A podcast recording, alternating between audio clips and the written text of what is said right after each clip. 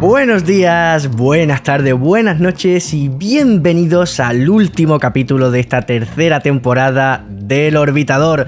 ¿Qué tal amigos? ¿Cómo estáis? ¿Qué tal Tatiana? ¿Cómo estás? Fin del viaje, fin de este tercer viaje del Orbitador. ¿Cómo va todo? pues mira, estoy, estoy un poco triste porque yo creo que la temporada ha estado muy guay y me da un poco de pena que se termine. Pero también te digo que, que bueno, que siempre está bien parar reflexionar sobre lo que hemos hecho y ver qué podemos hacer mejor para la siguiente. Desde luego que sí, echar un poquito la vista atrás, eh, ver lo que hemos hecho bien, lo que hemos hecho mal, eh, apuntar cositas y irnos a la cuarta temporada con más ganas que nunca, porque yo me he quedado, o sea, mira que esta temporada ya ha sido más larguita. Eh, un capítulo más. Sí.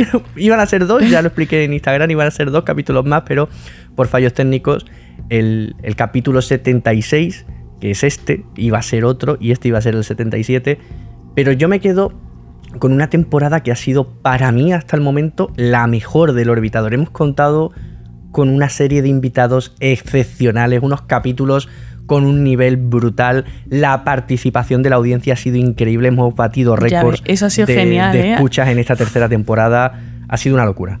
Ha sido una locura. Ha sido genial y, la cantidad de comentarios que hemos tenido en los capítulos, mm, la gente preguntando, diciendo, incluso eh, sugiriendo cosas, la verdad es que eh, ha sido una temporada invitados que hemos traído, por cierto. Sí, sí, sí, sí. Ya tengo sugerencias para el año que viene, que lo sepa. Yo también. Yo también. Pero, o sea, me, me, da miedo, o sea, mm, me da muchas ganas, ¿no? Tengo muchísimas ganas de la cuarta temporada pero a su vez me da miedo. O sea, hemos tenido en este podcast, en esta tercera temporada, astronautas, a, premios Princesa de Asturias, a gente ultra top, a gente que ha hackeado un radiotelescopio para sacar la foto de M87 estrella. O sea, hemos tenido a gente muy heavy aquí. ¿eh? Ya ves, es que hemos, hablado, tú piensas que hemos hablado de arqueastronomía, pero es que hemos hablado también de, eso, de, de ondas gravitacionales, de de agujeros negros, de cómo los hemos medido. Es que los invitados ha sido una pasada. Ha sido una pasada. Hemos hecho una cantidad de cosas mm, súper chulas. Y por supuesto, agradecerle a todos ellos otra vez que se hayan prestado y hayan dicho que sí a venir con nosotros. Porque la verdad es que no todo el mundo, no todo el mundo dice, venga, me apunto. De hecho, que, nosotros no somos nadie. Me viene a la cabeza que, o sea, aquí ha venido gente, o sea, hemos tenido a Pablo y a Sara, los nuevos astronautas de la Agencia Espacial Europea, pero como que era su primera vez aquí y bueno, venga, vale, pues no sabían a qué venían. Pero Macarena García ha venido por segunda vez. O sea, hay gente tan loca que ha repetido. Sí, sí, sí, sí, eso está guay, ¿eh? Eso está guay. Pues, pues la verdad es que sí. Y luego los capítulos nuestros, pues mira, yo los he disfrutado. Creo que ha habido un poco de todo. Ha habido cosas más, más de andar por casa, ha habido cosas un poco más complejas. Porque anda, que el capítulo. Mira que el capítulo de, teoría de cuerda ha tenido repercusión y a la gente le ha encantado. Es que ese capítulo. Y mira que ha sido heavy, ¿eh?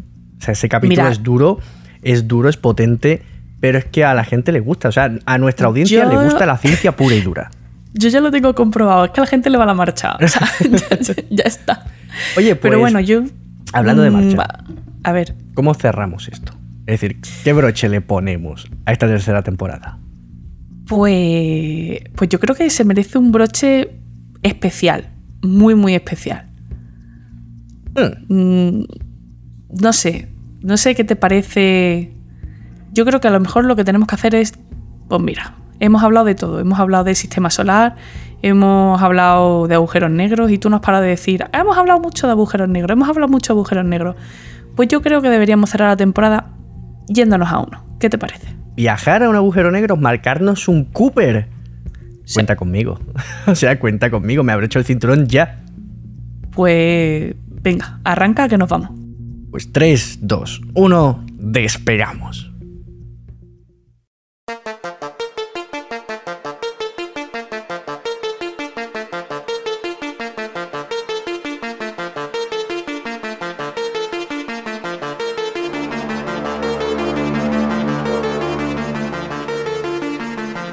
Primera pregunta. Porque, a ver, estoy yo aquí planificando el viaje, Tatiana, estoy aquí. Que, por cierto, un placer compartir contigo mandos del orbitador. Ah, hay muchos agujeros negros en el universo. ¿A cuál vamos? Bueno, pues a ver, eh, para decidir a cuál vamos, vamos a tener que contar dos cosas. Primero, la distancia a la que está, porque lo que tenemos claro es que queremos llegar vivos.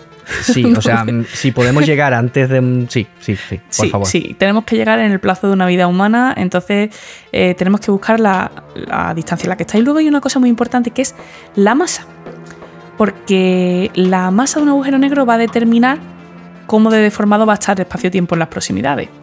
Y eso va a decirnos cómo van a ser las fuerzas de marea. La fuerza de marea, vamos a recordar que es pues que si tú tienes un valor de la gravedad en tus pies y otro valor de la gravedad en la cabeza, pues eso va a convertirse en una fuerza de tensión que lo que va a intentar es pues, estirarte y romperte. Entonces, la cuestión es que cuanto más grande es el agujero negro, las fuerzas de marea van a ser más suaves eh, en su proximidad. Aunque esto es muy parezca curioso. paradójico, ¿no? Aunque parezca Claro, parece contradictorio. Sí, sí, pero la, la cuestión es esa, cuanto más masivo es el agujero negro, más vamos a poder acercarnos sin acabar muertos. Pues nos interesa entonces irnos a uno muy grande que esté cerca. Y se me ocurre uno. A ver, Obviamente Sagitario a estrella, el núcleo de nuestra galaxia. Pues sí, es el agujero negro supermasivo más cercano que tenemos, así que yo creo que deberíamos, deberíamos ir a ese. Vale. Además, mira, está bien. El radio de la sombra son unos 12 millones de kilómetros, una masa más o menos de 3,4 4 ma- millones de masas solares. Está a 26.000 años luz. A lo mejor esto es un problema, pero igual lo resolvemos luego. También el eje de, de rotación, porque esto es un agujero negro de los de verdad, de los que rotan, de los que dan vueltas sobre sí mismos. Entonces, eh, el eje de rotación, fíjate la cosa más curiosa, es que respecto a la línea de visión, en Tierra o centro de la galaxia, está inclinado como 30 grados. O sea, no está per- completamente perpendicular al disco y esto es un poco una cosa que les trae de cabeza, ¿no? Y bueno, está girando para una velocidad, pues, bien, apañadita. Vale. Fue- Pero, sí. o sea, ah, me quedo con un dato: 26.000 años luz. ¿Cómo vamos a, llegar? O sea, el orbitador. O sea, Yo le puedo digo- tratar de exprimir algo, pero 26.000 años luz. He estado mucho tiempo preparando este capítulo, mucho, mucho. Tú lo sabes que he estado eh, meses abriéndome la cabeza, haciendo cálculos y, y la verdad es que, pues mira, he conseguido una nave que es capaz de viajar al 0,999999% de la velocidad de la luz. O sea, ¿Qué te menos del parece? 1%. Bueno, no es. mm, el 1% sería el total, sería Ah, bueno, igual a la velocidad de la luz, Vale, pues vale. casi. O sea, el O sea, es- 99. No, claro, 0,9. mm, Es que no me sé ni el número, son 6, 6 9 detrás de la coma.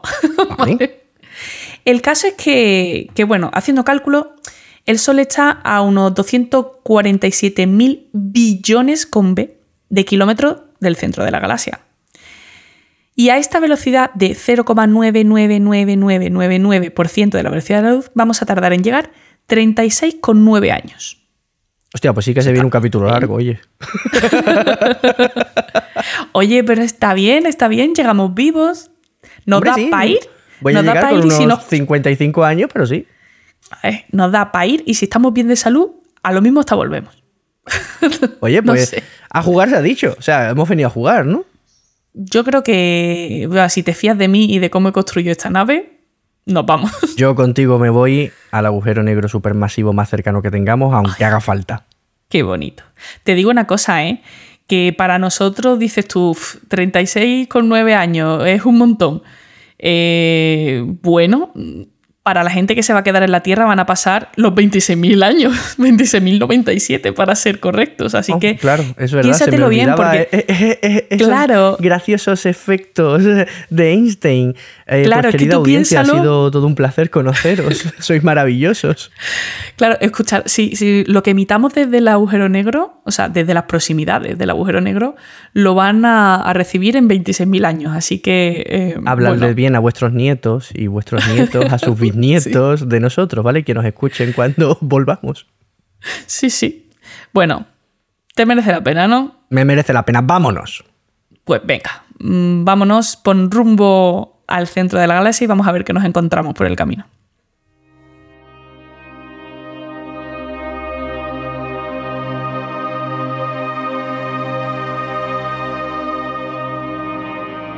La Vía Láctea es una galaxia espiral barrada. Vista desde arriba, las estrellas, el polvo y el gas se ordenan en forma de espiral con varios brazos que salen del centro. Vista de perfil, tiene forma de disco de unos 80.000 años luz de diámetro con una zona más gruesa en su centro llamado bulbo. Atravesándolo encontramos una barra formada por estrellas, gas y polvo de unos 15.000 años luz de largo y menos de 6.500 años luz de ancho. En el centro del bulbo está nuestro destino, el agujero negro supermasivo Sagitario A estrella. El Sol se encuentra en el brazo espiral de Orión, a poco más de medio camino entre el centro y el borde del disco, casi en el plano de la galaxia. Conforme viajamos por el disco hacia el centro de la galaxia, encontramos cada vez más estrellas, polvo y gas, hasta adentrarnos en el bulbo, donde encontramos la mayor densidad de ellos. Tardaremos 26,3 años en llegar a ese punto. Llegaremos a la distancia a la que estaría la barra de estrellas que atraviesa el centro, a 18.597 años luz del Sol. Nos comenzamos a adentrar en el bulbo galáctico. 8,5 años más tarde, encontramos una densa nube de gas molecular a 24.597 años luz del Sol. 1,7 años después, cruzaremos una zona de plasma caliente donde se están formando muchas estrellas y que está a nada menos que 25.797 años luz de distancia. En cinco meses más, llegaremos a 26.093 años luz de distancia del Sol. Entraremos en la esfera más interna del núcleo galáctico que contiene unos 10 millones de estrellas.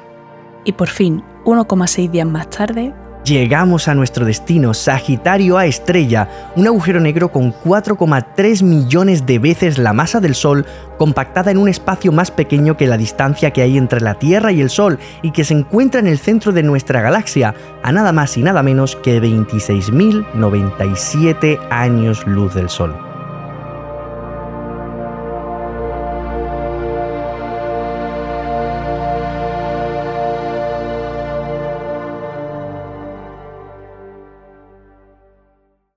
Bueno, han sido 40 años de viaje casi, ¿eh? ¿Qué tal? ¿Cómo te lo has pasado? aguantar, harto de mí? Aguantarte 40 años en esta lata, metidos. Ahora, eso sí, el libro que voy a escribir cuando volvamos. ¿Te, fijaste la nebulosa aquella? Una pasada. Una, Auténtica, una auténtica locura. Menos mal que teníamos las cápsulas de hipersueño eh, y que el viaje ha sido un poquito más, más tranquilito en ese aspecto, pero cuando me desperté, miré por la ventana y vi esa pedazo de nebulosa malva. O sea, qué locura, qué locura. Una locura. Pues mira, te voy a contar dónde nos hemos parado. Eso te iba a decir, porque ¿dónde puñetas estamos? mira, la cuestión es que para cualquier agujero negro hay una determinada distancia, a partir de cual los objetos pueden estar orbitándolo de forma muy estable y no tienen necesidad de caerse pues nos hemos parado ahí, porque claro, no quería. Tenemos que hablar muchas cosas antes de decir si vamos o no vamos, ¿eh? Eso te iba a decir, porque, o sea, Interstellar está muy bien, pero, o sea, la realidad es que la gente palma cuando se acerca un agujero negro. Claro, o sea, no te preocupes, ahora, ahora vemos, ahora decidimos lo que hacemos. Por lo menos nos hemos dado un buen paseo por la Vía Láctea. no, eso, eso desde luego. El radio mínimo al que esto ocurre, es decir, al que los objetos pueden estar orbitando de forma muy estable. De forma muy estable quiere decir que si lo perturba un poquito en la órbita, va a volver a su órbita. ¿Vale?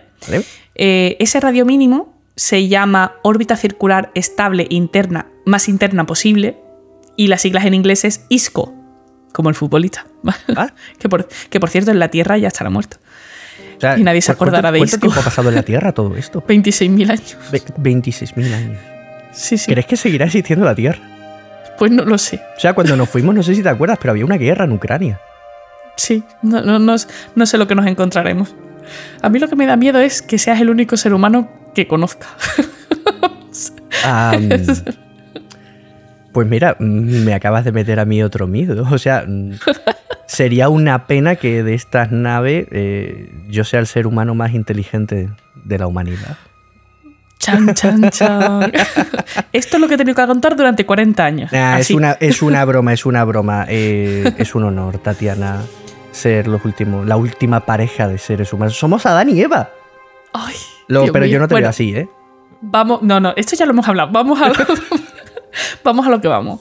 Bueno, el caso, eh, no, no, no, nos vamos a parar en la ISCO, porque esa es la órbita más cercana, ¿vale? Nos vamos a parar un pelín antes. Y un dato curioso, para nuestro agujero negro, para Sagitario de Estrella, el periodo de la órbita estable más interna de la ISCO es 5 minutos. O sea, en 5 minutos, lo que está en esa primera órbita estable le da la vuelta. Rápido, ¿eh? Va, va rápido. Al, mira, si miras por la escotilla lo vas a ver. Los agujeros negros lo que atraen, atraen lentamente la materia que los rodea y esta se va organizando en una estructura alrededor del mismo que normalmente pues toma forma de disco. Lo ves ahí por la escotilla, ¿no? Ese disco anaranjado. Y brilla, muchísimo. Brilla muchísimo, pero luego el, interior es hueco, es negro. Oye, Tatiana, pero eso brilla, o sea, eso tiene que estar emitiendo mucho. O sea, estamos seguros aquí dentro. Eh, bueno, de momento no vamos mal, porque como mi nave puede ir tan rápido de la velocidad de la luz, pues también la he hecho súper resistente a la radiación. Ah, bueno, menos mal, menos mal, porque o sea, yo por si acaso me voy a ir poniendo aquí un poquito de factor 50. El caso es que ese gas que está en ese disco efectivamente brilla un montón porque hay unas condiciones de alta gravedad y mucha aceleración. Y eso va a hacer que aparezcan pues, campos magnéticos muy fuertes. Y esos campos magnéticos van a provocar una suerte de fenómenos. El más, el más famoso de ellos se cree que son los chorros relativistas. Eh, en algunos agujeros negros, cuando el agujero negro no puede comerse todo lo que está en el disco, eh, lo que hace es acelerar ese material y eh, lo lanza como en unos chorros colimados perpendiculares al disco, por arriba y por abajo. Y eso es materia a gran, gran, gran eh, velocidad. A ver, a ver, espérate, espera, que, estoy, mirando. No, no, no los veo, ¿eh? No, no los ve porque nosotros tenemos la enorme suerte de que nuestro eh, agujero negro es de, de, tipo Sane. Es decir, no sé si te acuerdas que había dos tipos de discos de agujeros negros: los MAD, locos, o los Sane, sanos. Cuando el campo magnético es muy fuerte, vamos a hablar de un agujero negro de disco loco, de disco MAT. Y ahí va a haber todo este tipo de cosas, de chorros eh, relativistas, etcétera, etcétera. Pero en nuestro Sagitario es muy tranquilito. Eh, es de tipo Sane. Entonces, como el campo magnético es bajito, pues no va a haber chorros relativistas y además vamos a estar pues, calmaditos. O sea, espérate, espérate, voy, voy. Me he pegado 40 años de viaje ¿Y no voy a ver chorros relativistas, Tatiana? Bueno, a ver, es que eh, la tasa de acreción de nuestro agujero negro es de 10 elevado a menos 9 o 10 elevado a menos 8 masas solares al año. Eh, la gente que hizo la foto de Sagitario de Estrella en la rueda de prensa cuando la sacó dijeron que es como si una persona se alimentara de un grano de arroz cada millón de años. Oh.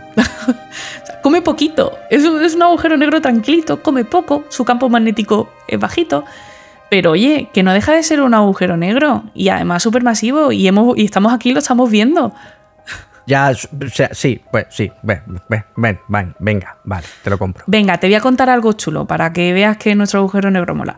Eh, mira, si empezáramos a acercarnos eh, un poquito más dentro de esa órbita ISCO, encontraríamos la fotonesfera. La fotonesfera es una región en la que las trayectorias de los rayos de luz orbitan al agujero negro.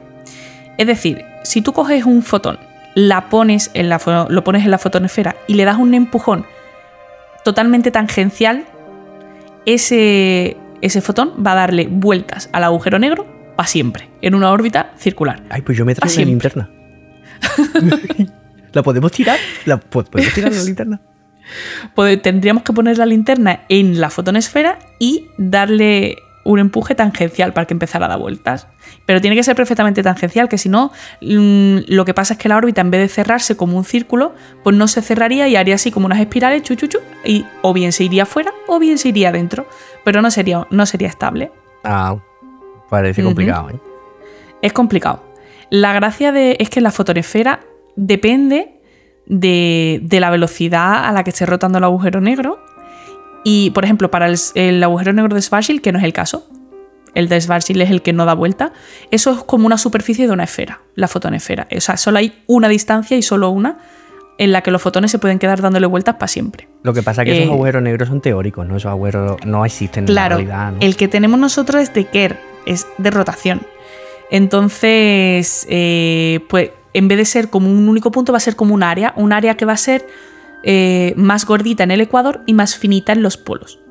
Entonces, dentro de esa área, el fotón, si recibe el empuje adecuado, se queda para siempre, dando vueltitas. Es chulo. ¿Ves cómo sí que tiene cosas chulas? Sí, lo que me está puteando es que estoy tratando de sacar una foto para Instagram y pero no tengo internet. Madre mía. Bueno, eh, otra cosa chula. Hemos dicho que nuestro agujero negro es rota. Ajá. Eh, eso quiere decir que va a arrastrar el espacio-tiempo de la región más próxima, como si fuera un torbellino. Y, y esa zona se va a llamar ergoesfera. Y lo chulo de esa zona es que una vez que lleguemos ahí, aunque nosotros apaguemos motores, nos vamos a seguir moviendo, porque es el espacio-tiempo el que hace como una cinta transpor- transportadora chu, y nos va arrastrando. Oh. Pero Sí. eh, eso tiene que girar muy rápido. O sea, ¿tú crees que podremos acelerar? Bueno, mm, yo creo que esta nave puede muchas cosas. La- a ver, una cosa muy guay también es que, además, de- por efecto de esa misma rotación, además de arrastrar el espacio-tiempo, el agujero negro está achatado. ¿No te das cuenta que no es perfectamente esférica la sombra, sino que es como un huevito?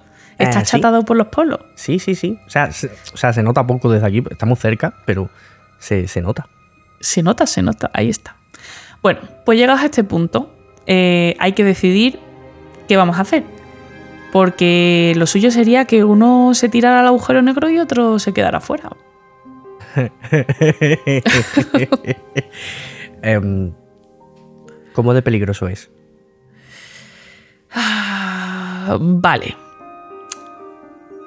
Mm, Vamos a hacer un cálculo. Un cálculo aproximado, ¿eh? a ver. Em, O sea, no- lo digo no por nada, sino hay que valorar riesgos, ¿no? Claro, claro. Vamos a, vamos a hablar primero de las fuerzas de marea. Aunque las fuerzas de marea van a ser muy altas cerca de la singularidad y en la singularidad, o sea, no, no necesariamente tienen por qué ser muy altas. Por eso hemos venido a un agujero negro muy masivo en primer lugar. ¿Vale? Porque tenemos mm, un- una mayor aproximación sin riesgo de espaguetización, que es que nos estire, nos estire, nos estire hasta colocar todas y cada una de nuestras partículas en fila india. ¿Vale? Eso, eso no a- tiene que ser agradable. Eso, No, eso no tiene que ser ¿eh? agradable. Si es eso, yo no quiero. Voy a hacerte un cálculo rápido para saber cuánto nos vamos a poder acercar antes de morir. ¿Vale? Buen Eh, detalle. Sí. Mm, vamos a suponer un ser humano que pese 100 kilos y mida 2 metros. Es que has engordado mucho durante el viaje, Ángel, lo O sea, siento. Vale, alto soy porque evidentemente la microgravedad ha descomprimido mi columna y ahora soy más alto. No sé si llego a 2 metros, pero yo creo que el 1,97 lo tengo. En cuanto Bueno. a los 100 kilos, mm, tu madre bien, ¿no? En la Tierra está, ¿no? En la Tierra estaba hace... Estaba, ¿Cu- estaba. ¿Cuánto? ¿Hace cuánto? ¿Hace cuánto era? 26.000 años, sí. Ah, una Eh, mujer muy agradable. Sí, pues, a ver, es que pues, simplifícame los cálculos, leñe. Bueno, vamos a suponer un ser humano de 100 kilos y 2 metros de altura. Eh, ese ser humano podría aguantar fuerzas mm, de unos 2000 newton, que eso es más o menos como en la tierra colgarte del techo y ponerte 200 kilos atado a los pies. ¿Vale? Au. ¿Vale? Eso es más o menos lo que yo, así estimando, podría más o menos aguantar un cuerpo humano antes de, de destrozarse. Y ahora vamos a calcular la fuerza de marea en este agujero negro. Resulta que eh, puedes acercarte hasta 380.000 kilómetros. Eso es mogollón. O sea, tú ponte que el radio del... el- recordemos que los agujeros negros tienen dos horizontes. ¿Verdad? Entonces, es verdad, esto lo, lo hemos hablado ya en algún capítulo del orbitador. Entonces, la cuestión es que mm, vas a poder acercarte muchísimo, pero acercarte mucho va a tener un precio. Cuando cruces, tú te vas a poder acercar, vas a cruzar el primer horizonte y ahí yo ya, o sea, la persona que quede fuera perdería todo el contacto. Mm, No, porque no tus mensajes ya no hablar. saldrían. Mm, a ver, si tú vas para adentro y yo me quedo aquí, yo te puedo mandar mensajes y tú los vas a recibir, pero una vez que cruces el primer horizonte, tus mensajes a mí no me llegan. De ninguna forma. No, Ni por globo. no, para nada. Entonces, pues una vez que entraras, estarías solo. Y además, una vez que cruzas el primer horizonte, obligatoriamente tienes que ir hacia la singularidad. Lo gracioso es que si cruzas el segundo horizonte, no tienes por qué seguir cayendo a la singularidad, sino que puedes quedarte orbitándola ahí, sin caerte, pero sin tampoco salir. O sea, no puedes Como- salir, como pero tampoco fotón. mueres en la singularidad. Como el fotón de la linterna. como el fotón de la linterna. Te quedarías ahí dentro, dándole vuelta a la, a, a la singularidad, pero no puedes salir. Y tampoco puedes comunicarte conmigo. o sea, ninguna de las dos opciones me parece buena idea. O sea, en una muero y en otra me quedo ahí para siempre. A ver, a ver, vamos a ver. Opción A. Te atreves a irte al agujero negro. Con lo cual, tú vas para el agujero negro, vas a cruzar el primer horizonte, a partir de ahí ya no puedes salir ni puedes contarme nada. Vas a seguir avanzando, vas a cruzar el segundo horizonte, ahí puedes quedarte orbitando la singularidad, pero tampoco puedes salir y tus mensajes tampoco me llegan. Y si te, si te, aburres, pues te puedes ir a la singularidad y morir espachurrado por las fuerzas de marea. Pero, a ver, espérate. Esa es la opción 1. Vale. La opción 2 es Porque acercarte. O sea, en Interstellar lo hacen de una forma. A eso vamos, a la, la opción 2. La opción 2 es acercarte mucho, pero sin llegar a cruzar el horizonte de sucesos, el primer horizonte. Si no cruzas el primer horizonte, todavía puedes volver hacia atrás. Entonces, ah, vale. esas son las dos opciones. Si quieres saber lo que pasa dentro de un agujero negro, aquí puedes acercarte muchísimo a la singularidad. Mm, o sea, ya te digo, los cálculos me salen 380.000 kilómetros. A 380.000 kilómetros de la singularidad te mueres. Pero has podido cruzar el primer horizonte y cruzar el segundo. Y una vez que cruzas el segundo, no estás obligado a ir a la singularidad, así que podrías sobrevivir dándole vueltas a la, a la singularidad allí para siempre. Que por cierto, recuerda que tiene forma de anillo, que son mola. Sí, pero no le puedo sacar fotos para Instagram y me voy a quedar sin batería en la Switch. O sea, no. O sea, pre vale, prefiero acercarme, eh, flipar, volver y darte, eh, y darte un poquito de envidia. Mm, vale, vale. Pues entonces hacemos eso. Sí, Podrías. Sí, sí no sé. Vale, o sea, yo, o sea, el contrato de excepción de responsabilidad no contaba con esto. ¿eh? Lo siento, yo esto no lo firmé. A ver, esto es lo de siempre. Mm, o quiere. Eh, mm, es verdad no, que no me lo podrías contar ni contárselo a nadie, pero podrías ver en primera persona qué pasa ahí dentro. ¿Y si hay un agujero de gusano y acabo en otra galaxia, Tatiana? Ah. No, no, o sea, prefiero no arriesgarme, sinceramente. O sea, mm, eh, ¿te has no. hecho un viaje de 40 años a 26.000 años luz de distancia de la Tierra para no tirarte para adentro. Mira, yo me acuerdo que cuando nos fuimos, unos pavos fueron a ver el Titanic y no volvieron. O sea, no. O sea, no, no. Vale, está bien, está bien. Vale, pues entonces eh, vamos a tener que echar mano de la maniobra de Penrose. Lo de Interstellar. Soltar uh -huh. un robot y. Sí, vas a tener que soltar el equivalente a tu masa. Entonces vamos a hacer una cosa. En mi nave hay dos sondas. Una sonda en la que vas a ir tú y otra sonda que es idéntica y que vamos a llenar con una masa equivalente a la tuya, para que las dos sondas tengan exactamente la misma cantidad de masa. Han pasado 40 años, en el baño tiene que haber una bolsa grande, o sea, Esto he tenido que aguantar. Bueno, el caso. Vas a tener que salir con las dos sondas, ¿vale? vale. Y eh, en determinado momento vas a tener que soltar la sonda que está vacía y ese aporte de masa al agujero negro va a hacer que el agujero negro te ceda el equivalente a esa masa en energía y eso te va a propulsar y te va a ayudar a, a separarte del horizonte y volver conmigo. Espérate, la cuestión es... Espérate un segundito porque me estás diciendo muchas cosas, yo no quiero morirme, entonces me lo voy a apuntar, no, no. si no te importa. Te digo una cosa, esto es muy arriesgado porque tú no vas a notar ninguna diferencia localmente conforme te vayas acercando al horizonte. Te quiero decir, si no estás atento a los instrumentos que yo ya le he metido la, las distancias a las cuales están los horizontes externo, interno y todo esto, si no estás atento al instrumento para efectuar la, man la maniobra de Penrose a tiempo, vas a cruzar el horizonte y no te vas a dar ni cuenta, porque tú localmente no vas a ver nada. ¿Me puedes recordar, por favor, la distancia a la que tengo que darle al botón de pa' casa? Vale, 12,3 millones de kilómetros. 12,3 millones. A ese radio, 12, si lo cruzas ya no puedes volver. Si pasas de aquí mueres. 12,3 millones de kilómetros. Voy a 12,2, ¿vale? Por si acaso. vale. Te digo, te digo más. Eh, el segundo horizonte, eh, el interior, está a 1,4 millones de kilómetros. Te lo digo por si te pasas del primero, que te acuerdes que cuando estés a 1,4 millones de kilómetros no tienes por qué morirte en la singularidad. Puedes quedarte ahí dando vueltas. No, ¿vale? prefiero morir. O sea, sinceramente. O sea, si, si, si la cago tanto, prefiero cagarla hasta el fondo, porque quedarme ahí encerrado dando vueltas, eh, o sea, no. Bueno, otro dato importante, que ya te lo he dicho. A 380.000 kilómetros mueres. Sí, 380.000 kilómetros muero. No quiero morir. Eso es. 380.000. 12,3 kilo- millones de kilómetros no puedes volver.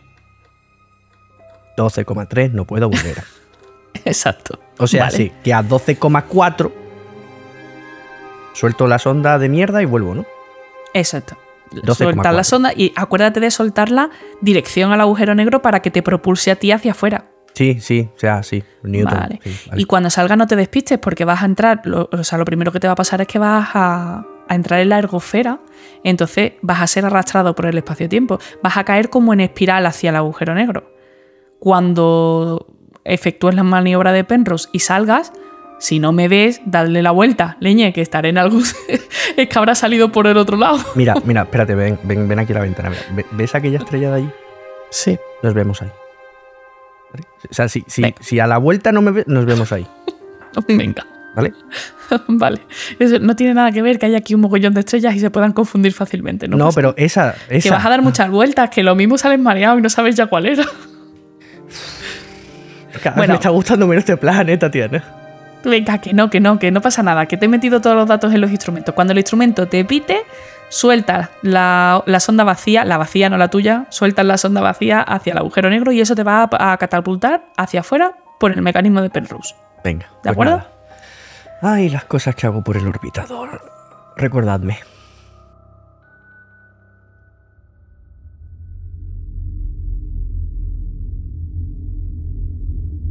Bueno, eh, como te veo un poco nervioso, vamos a hacer una cosa. Nos vamos a acercar un poquito con la nave. Tú Vale, te Tú llévame de la manita, porfa. te voy a dejar más cerca. Te voy a dejar más- Oye, eh, acuérdate de registrar todos los datos, ¿eh? que luego esto va a tener un valor científico tremendo. Sí, sí, sí. Tú espérate que yo estoy aquí preocupado con los 12,4 millones de años lupa. No me Tú cuando escuches el pi del instrumento, suelta. y ya te recojo yo por ahí.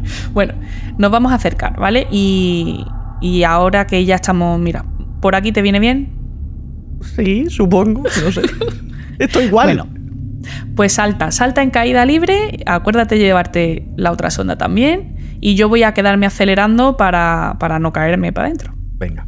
Pues cuando tú me digas desacoplo. Venga, 3, 2, 1. Desacoplado. Muy bien. Sabes que yo te voy a ir viendo eh, como si cada vez fueras más despacio, más despacio, más despacio. Ah, es curioso. Yo te estoy viendo cada vez acelerar más. No, no te vayas muy lejos, ¿eh, Tatiana? Oye, yo estoy recibiendo aquí un mogollón de radiación de Hawking. ¿Tú qué tal?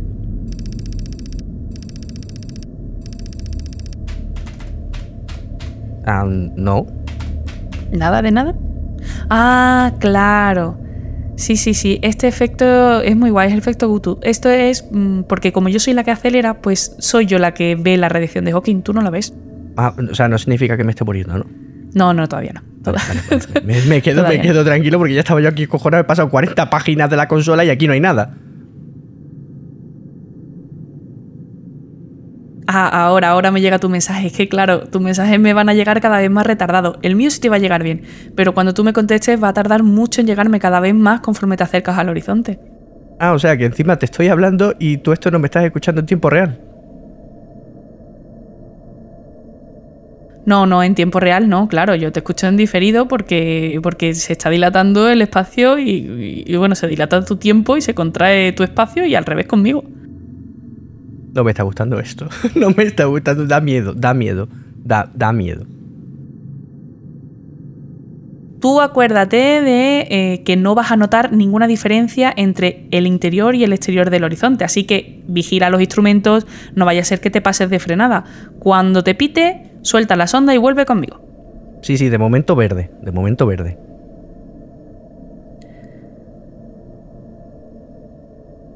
Madre mía. Ya tarda muchísimo en llegarte, tienes que estar casi a punto. Que que- a ver, eh, amarillo, amarillo, amarillo, amarillo, amarillo, amarillo, amarillo.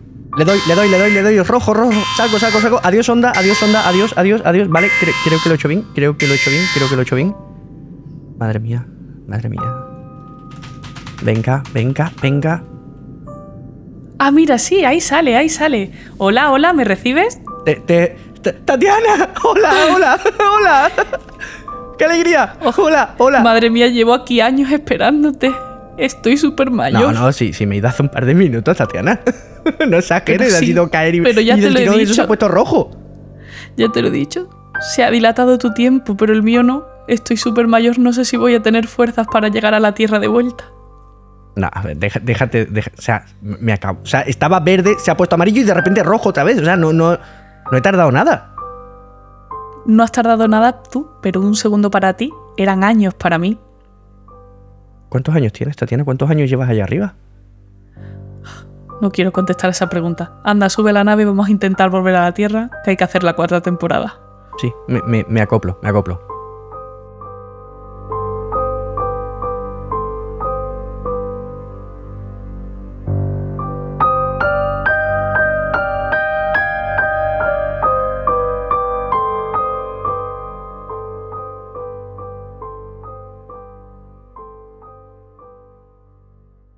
Y hasta aquí este tercer capítulo de esta, o este tercer, este último capítulo de la tercera temporada.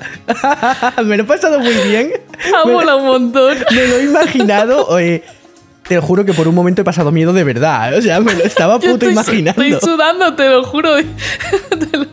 ¡Qué guay! Oye, yo no sé si a la gente le gustará, pero el tuyo no lo hemos pasado. Yo me lo he pasado fenomenal.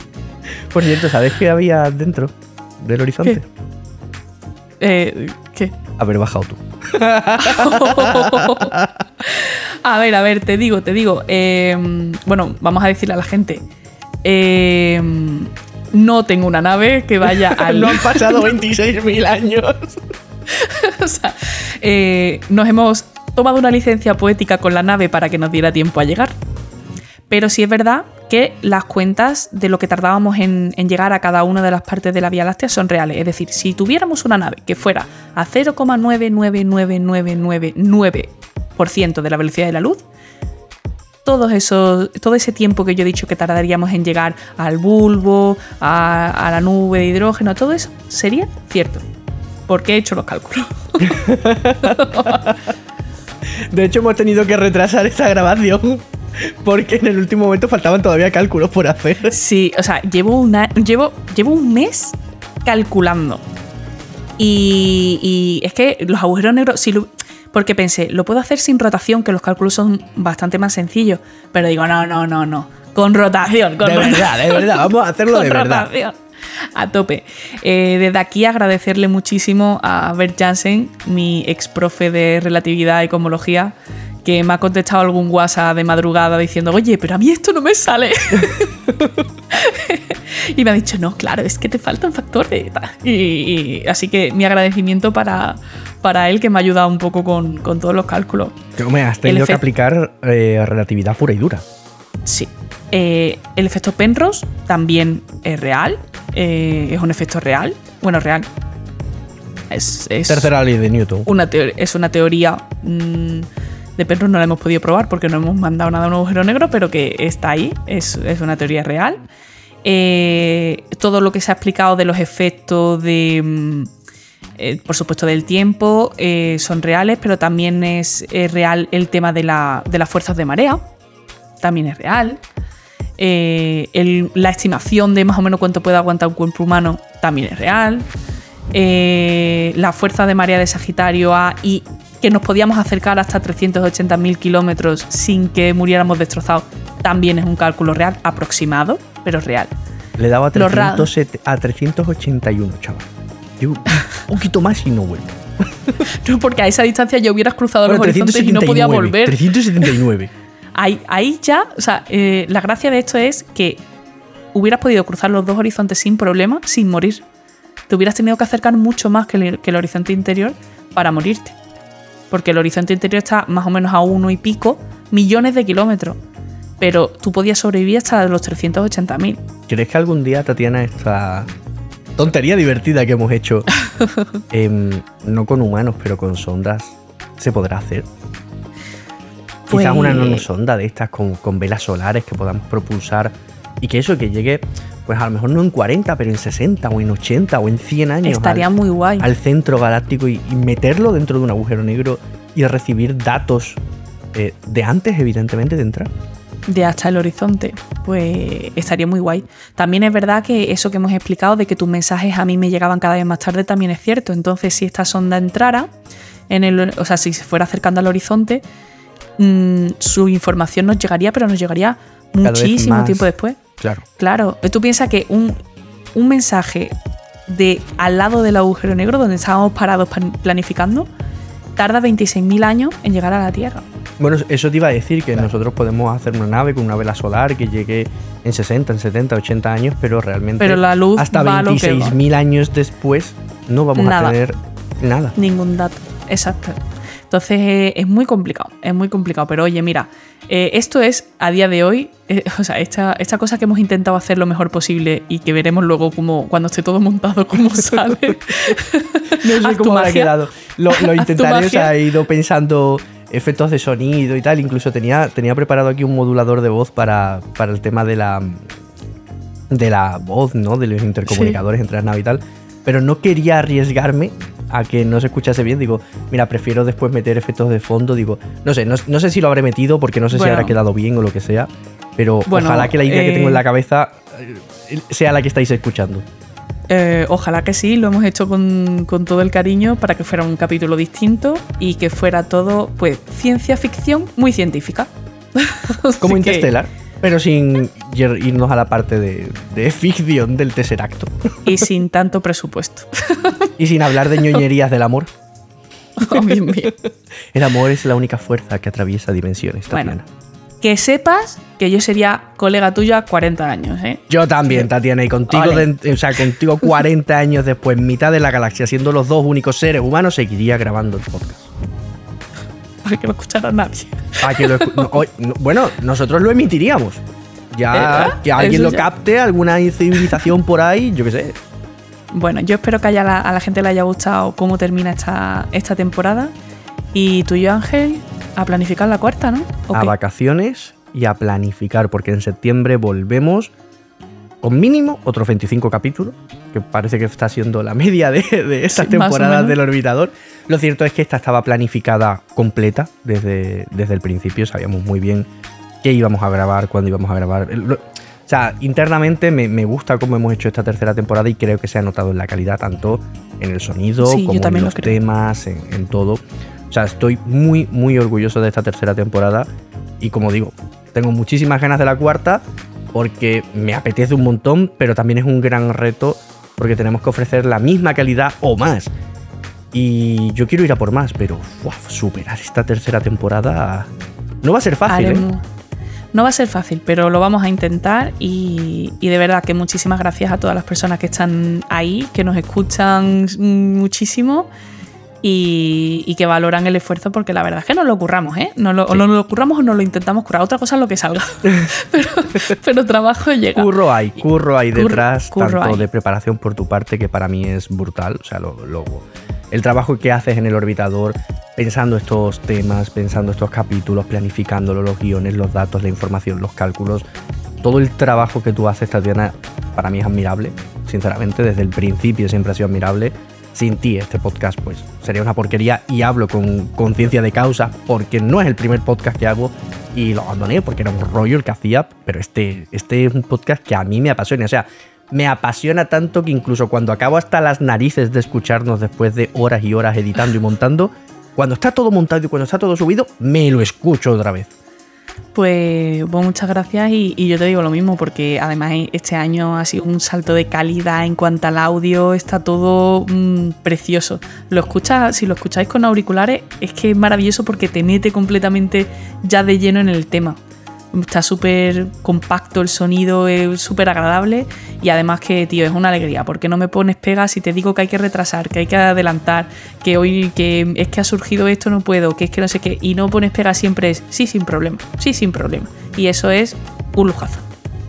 Pues gran equipo que hacemos, gran tripulación la del orbitador y por supuesto donde vamos a dejar al resto de nuestra tripulación, a nuestros pedazos de oyentes, que nos aguantan, que, que nos escuchan y que les gusta encima, porque nos puedes escuchar, nos puedes aguantar, pero que encima te guste lo que hacemos, que te soltemos un capítulo de relatividad ahí súper dura, de gravedad cuántica, de teoría de cuerdas, y tú estés ahí escuchándolo y diciendo, Mira, no me he enterado absolutamente de nada, pero me ha gustado porque hemos leído comentarios así de no me he enterado absolutamente de nada, pero me encanta.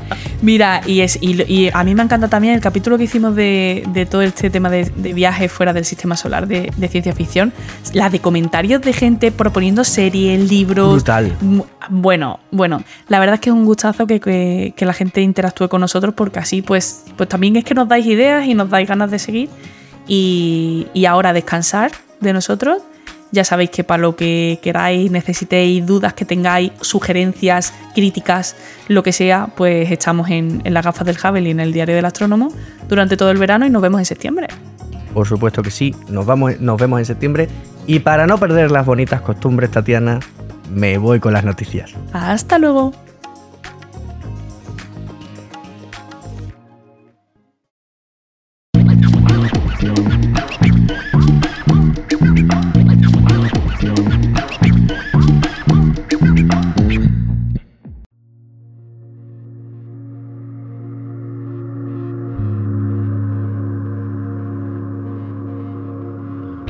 Para terminar esta temporada vamos con dos noticias que nos abren la puerta a todo un futuro de nuevas investigaciones. Mañana, sábado 1 de julio, está previsto que un Falcon 9 de SpaceX lance el telescopio espacial Euclides, una misión de la Agencia Espacial Europea que tiene como finalidad crear el mapa 3D más grande y preciso del universo para poder estudiar los efectos de la materia y de la energía oscura. Euclides, al igual que el telescopio espacial James Webb, es un telescopio infrarrojo que observará miles de millones de galaxias ubicadas a una distancia de hasta 10.000 millones de años luz. Y esta no es la única característica que comparte con James Webb, su base de operaciones será también el punto L2 del sistema Tierra-Sol, la misma oficina desde la que opera James Webb. Y en otro orden de cosas, ayer se hacía pública la detección del fondo estocástico de ondas gravitacionales. La colaboración Nanograph dio a conocer ayer la detección de este ruido de fondo causado por ondas gravitacionales que baña todo el universo. La noticia es un notición, bien merecedora del Nobel, pero los resultados no son los que se esperaban, indicando que quizás hay exóticos objetos celestes en el universo aún por descubrir. Eh, sí, ya sé que no te estoy aclarando demasiado sobre esta noticia. El problema de esta noticia es que para contártela como es debido deberíamos invertir todo un capítulo de este podcast, por lo que para agilizar te he dejado un hilo en mi Twitter, arroba diarioastrónomo, donde te lo explico todo de una forma más o menos sencilla dentro de su complejidad. Y nada más, creo que antes ya hemos dicho lo contentos que estamos, las ganas que tenemos de la cuarta temporada y lo agradecidos que estamos a toda nuestra audiencia y en especial a ti, que siempre sacas un hueco en el coche o mientras trabajas o mientras cocinas o limpias o cuando sea para escucharte estos capítulos del orbitador que con tanto cariño hacemos.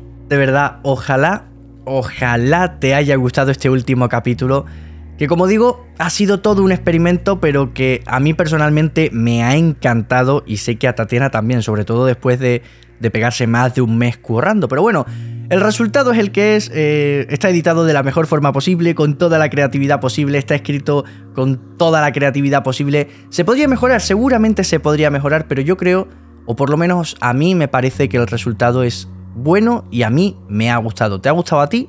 Dímelo ponnoslo en un comentario, mándanoslo por redes sociales.